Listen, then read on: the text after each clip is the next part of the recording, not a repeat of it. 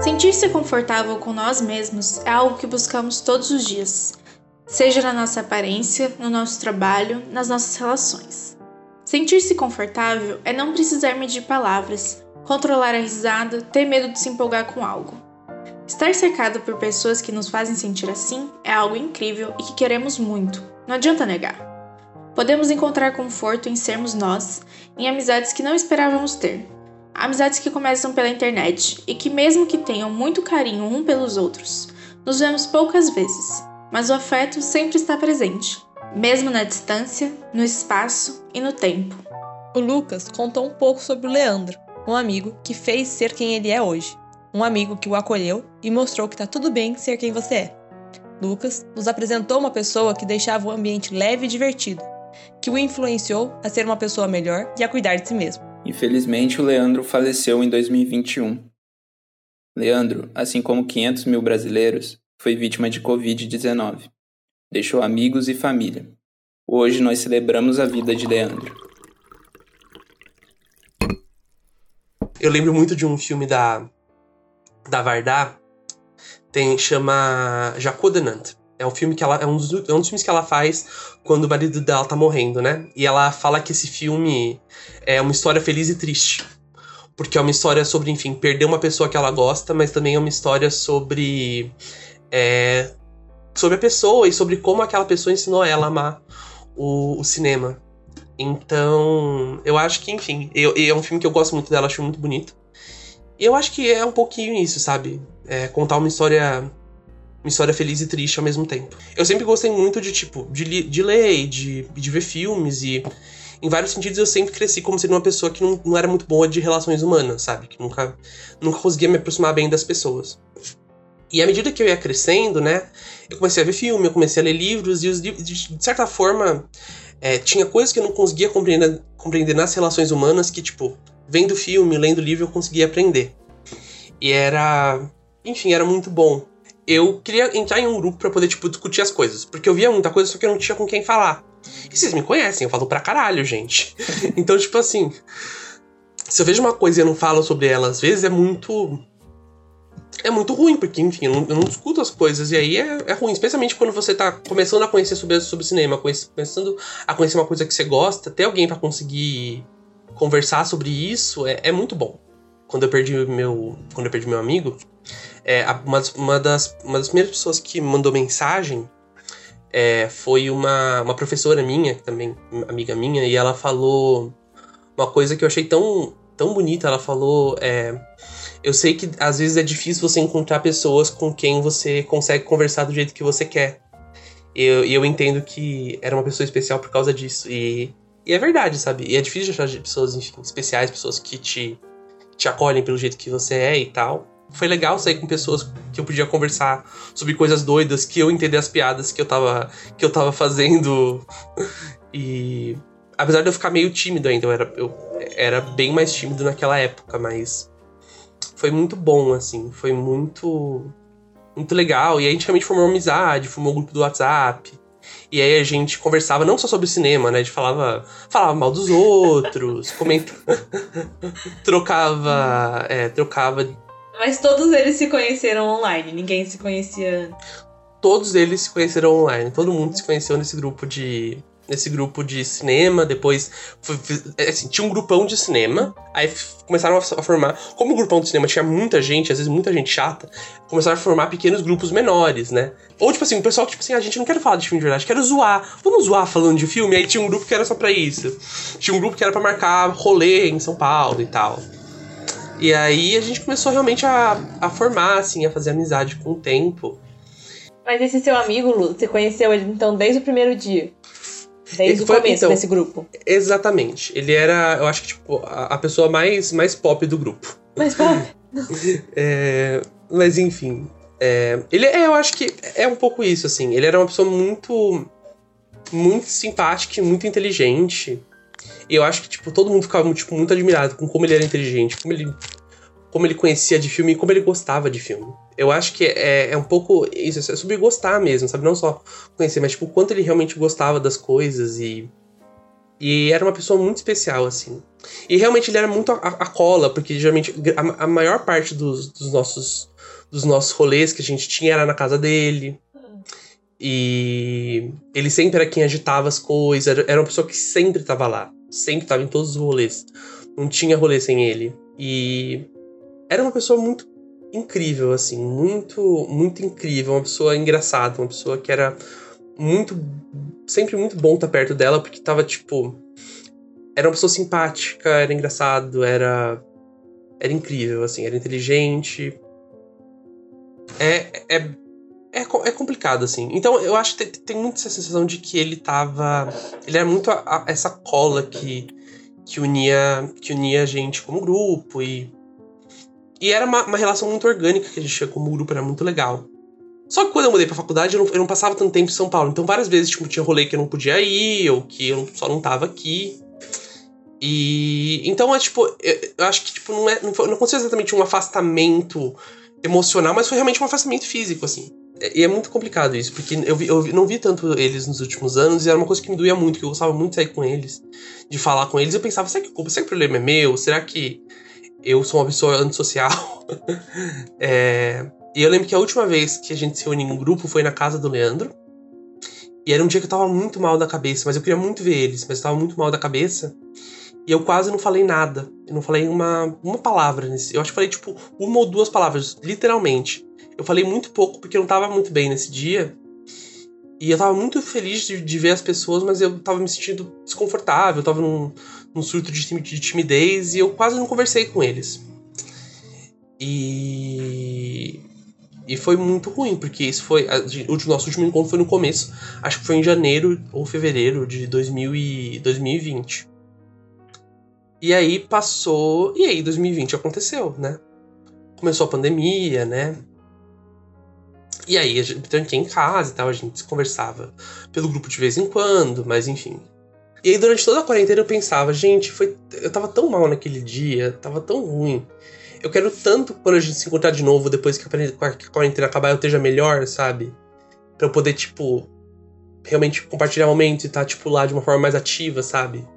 Então acho que foi, e era uma coisa que eu pensava com muita frequência. Pensava com muita, muita, muita frequência. Tipo assim, ah, essa quarentena vai chegar num fim, e em algum momento, quando essa quarentena chegar no fim, eu vou, tipo, ver todo mundo, e eu vou estar tá melhor da cabeça, e eu vou conseguir conversar com eles e, e falar sobre coisas direito, e. E não. Enfim. A, a oportunidade não, não chegou, porque a quarentena não acabou. E ainda que a gente se reencontre, não vai ser a mesma coisa, porque ele não tá mais aqui, né? Então, é, é, é complicado. E, e foi, e é muito, era muito curioso, porque realmente era uma pessoa que tipo, respeitou muito a quarentena.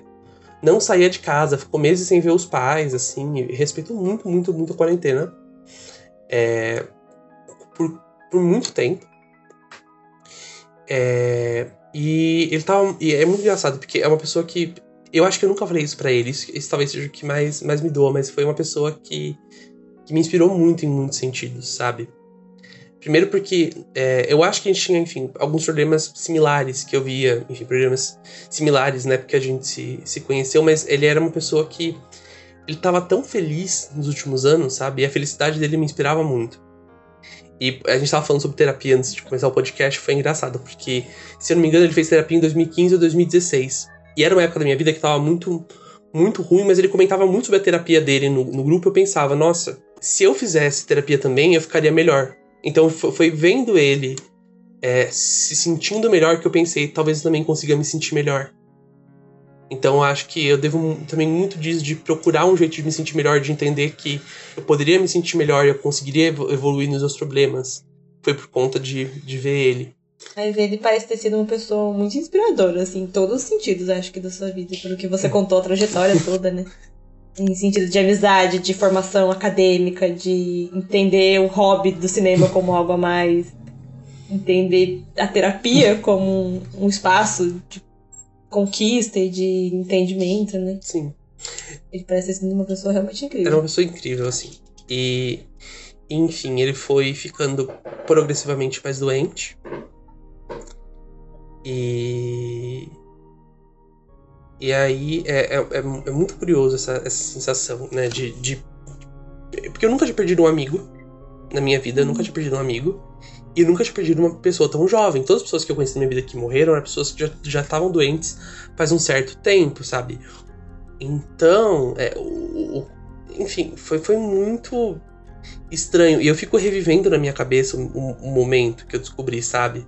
Porque foi, foi, também uma situação muito estranha, porque eu acordei muito cedo naquele dia. Geralmente eu tava acordando tarde, mas por algum motivo meu corpo me acordou muito cedo. E aí eu fui fazer meu café da manhã, arrumei a cozinha, né? Ouvindo música. Eu, eu nunca esqueço, eu tava ouvindo um dos álbuns favoritos, que é um álbum chamado Have One On Me, da Joanna Nilsson. E eu arrumei a cozinha ouvindo uma música dela que eu gosto muito, chamada You and Me, you and Me Best. E depois a música favorita dela, que é Have One On Me, que é a música homônica do álbum. E aí quando eu tava dando play na próxima música, que é uma música dela que eu amo muito também, chamada Good Intentions Paving Company, é uma música que eu amo muito, tava nos primeiros 30 segundos da música, eu abri meu celular e minha amiga tinha mandado essa mensagem falando, olha gente, o Leleco faleceu. E, e eu tava. E foi muito bizarro, porque eu tava fazendo meu café da manhã, eu tava fazendo é, mingau de aveia de café da manhã. E aí, eu, tipo, na hora que eu li essa mensagem, eu parei a música, tirei o fone do ouvido. E é, o meu mingau de aveia demora pra fazer, ele demora uns 7 minutos. E eu fiquei, tipo, só olhando pra panela e mexendo o mingau de aveia por 7 minutos. Até ele ficar pronto, tentando processar e tentando falar: Isso não tá acontecendo. Isso não tá acontecendo, sabe?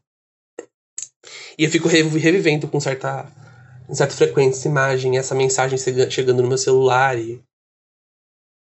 Às vezes não parece ainda que é real, sabe? E é muito. Enfim, é muito, muito complicado. E muito, muito doloroso lembrar disso ainda. Mas eu. E foi. Mas foi muito, muito estranho, porque era uma, era uma, era uma dor. Uma dor que eu nunca tinha sentido antes. Perder alguém de surpresa, perder alguém tão novo, perder um amigo. Perder um amigo na situação que a gente tá, na situação política que a gente tá, na situação sanitária que a gente tá. Perder uma pessoa que. É, também eu acho que em diversos pontos era uma inspiração política para mim, sabe? É, que, que, claramente odiava a posição que a gente. a, a situação que a gente estava politicamente, que, sabe, é, é, muito. muito doloroso.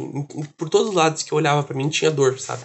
Em é todos os lugares. Doloroso, né? É uma violência que. É uma violência enorme. A gente tá sentindo assim, todos os dias que as mortes estão acontecendo todos os dias e cada dia mais próximos e é, não existe a proximidade que a gente poderia ter, né?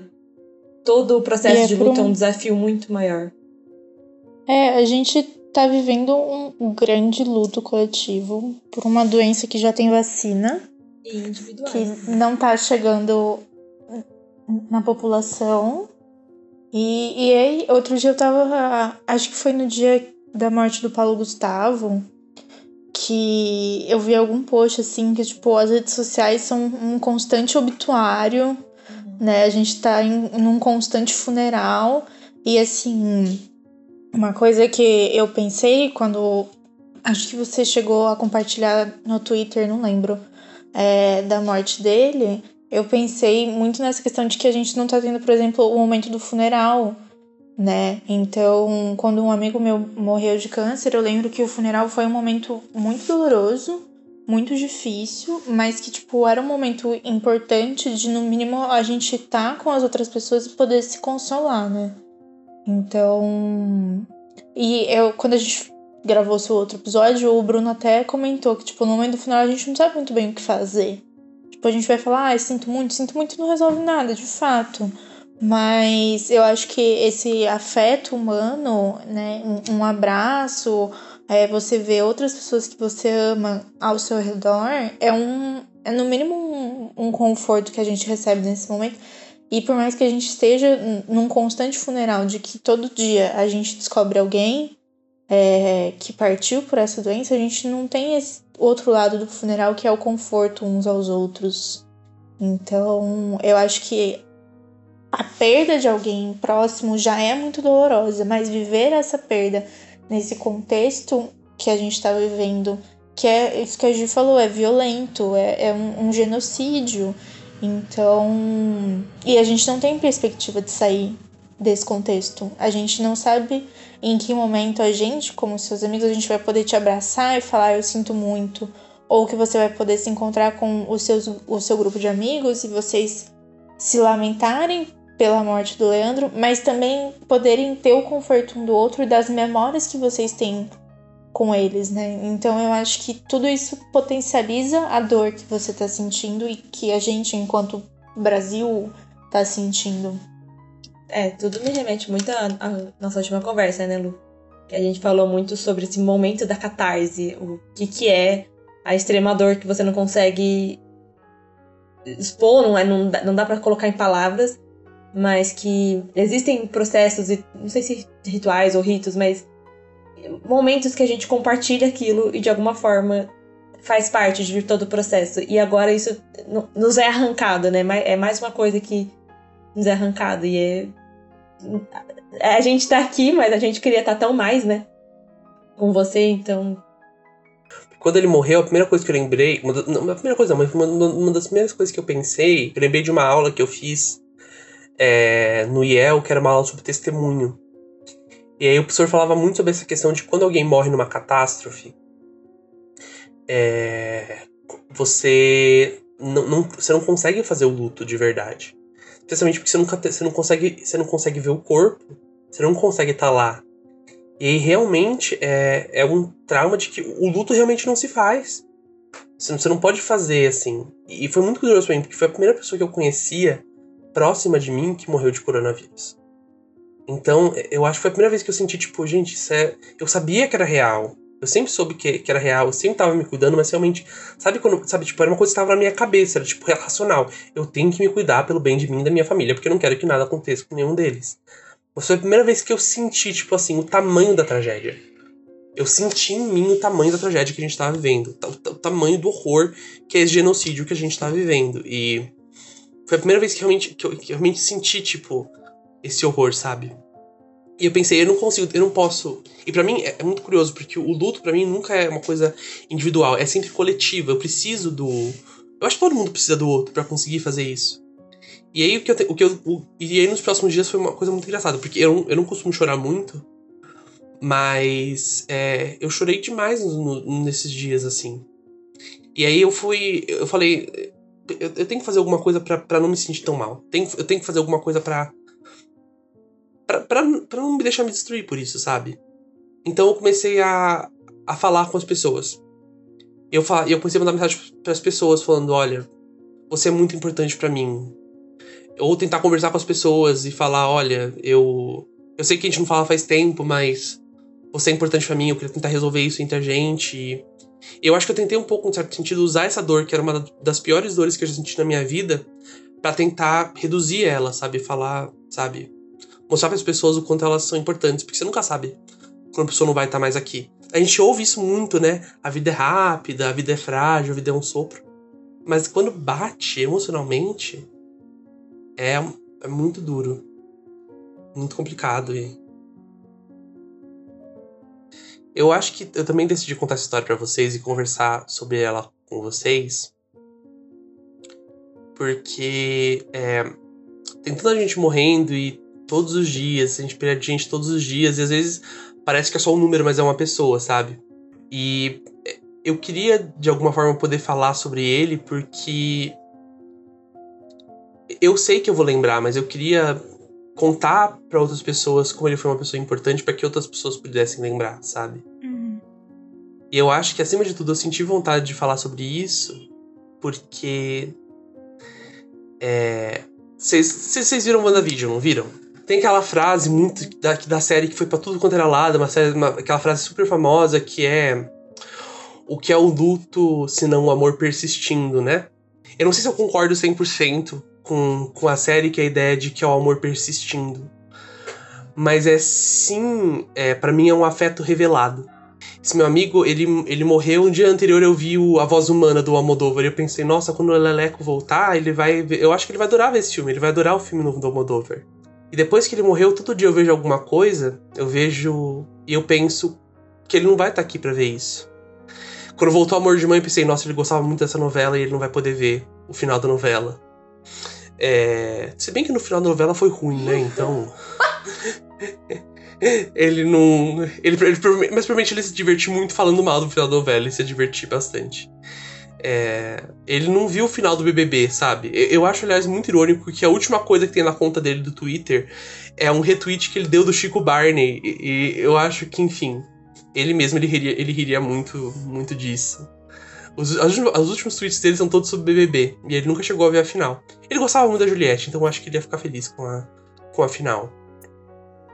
E de vez em quando aparecem essas coisas, tipo o curta novo da Sofia Coppola. Eu vi que tinha um curta novo da Sofia, da Sofia Coppola e eu fiquei muito triste. Eu pensei, é, ele não vai ver isso. Ele não vai estar tá aqui para ver isso. E aí voltando pro voltando pro começo, quando a gente começou a se conhecer, o filme, o filme favorito dele desde que a gente se conheceu é Encontros e Desencontros, Lost in Translation, uhum. da Sofia Coppola. E ele amava esse filme muito, muito, muito. É, e esse é. A gente tava falando sobre filme de conforto, esse é o meu filme de conforto. Quando eu tô triste, quando eu tô mal, quando eu tô desesperançoso, é um filme que eu vejo que me faz sentir melhor. E eu penso que hoje, se eu ver ele de novo, vai doer muito, porque eu vou lembrar o quanto ele. O quanto ele gostava do filme. E que ele não tá mais aqui pra, pra ver e pra, e pra espalhar o amor que ele tinha por esse filme. Então por isso que eu falo que eu acho que não é o amor persistindo, eu acho que é afeto revelado. Porque agora eu olho para as coisas que eu passei nos últimos anos, para as coisas que eu aprendi a gostar, para como eu para essas coisas que ele me apresentou ou que ele me ensinou a ver de novo de uma forma diferente. Tinha vários filmes que eu não gostava e por causa das coisas que ele falou, eu vi de novo e eu adorei. Tinha todo esse afeto nas coisas que eu nunca tinha percebido. Eu nunca tinha notado que ele estava lá. Eu nunca tinha notado como tinha um pedaço dele em todas essas coisas. E agora que ele não tá mais aqui, é isso. Esse pedaço ele se revelou para mim.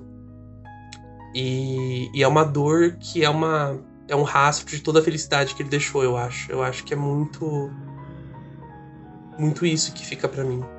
A ideia de que ele não tá mais aqui, mas que a, a dor que a gente sente às vezes é essa emanação da vida dele.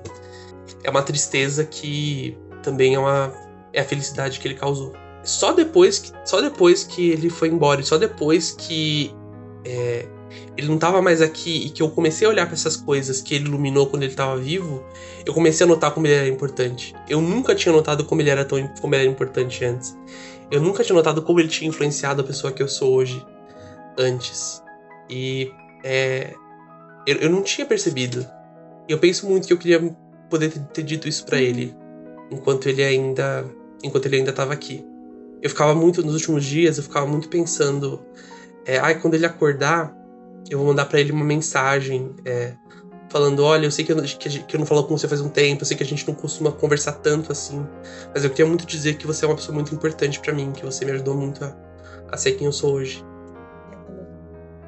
E essa oportunidade não, essa oportunidade não veio.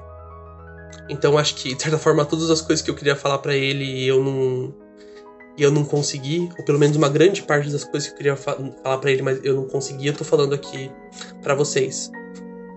De certo modo. Essa é a mensagem pro, pro Leandro que eu nunca consegui enviar.